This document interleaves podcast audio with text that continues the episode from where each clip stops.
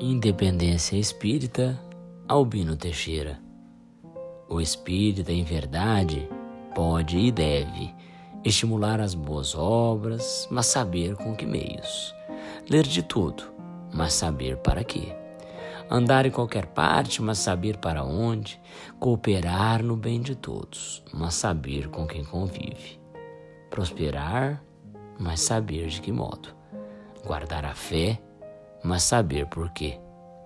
Agir quando deseje, mas saber o que faz. Falar o que queira, mas saber o que diz. Lutar corajosamente, mas saber com que fim. Elevar-se, mas saber como. O espírita pensa livremente, mas precisa discernir.